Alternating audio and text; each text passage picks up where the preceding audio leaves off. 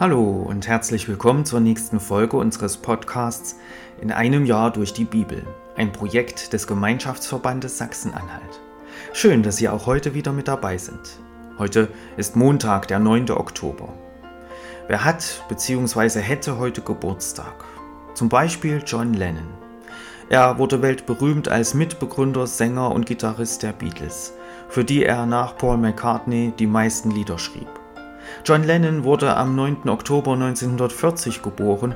Er hätte heute seinen 83. Geburtstag. Leider wurde er schon 1980 ermordet. Was ist in der Geschichte an diesem Tag passiert? 9. Oktober 768.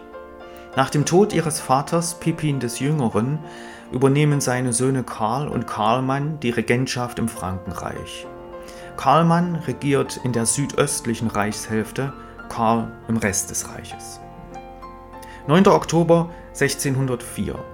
Im Sternbild Schlangenträger wird die Supernova 1604, auch Keplers Supernova oder Keplers Stern genannt, erstmals nachweislich beobachtet.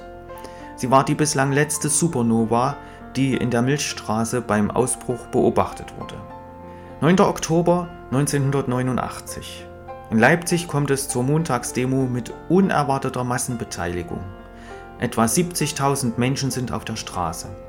Es kommt nicht zu den befürchteten bewaffneten Gegenmaßnahmen.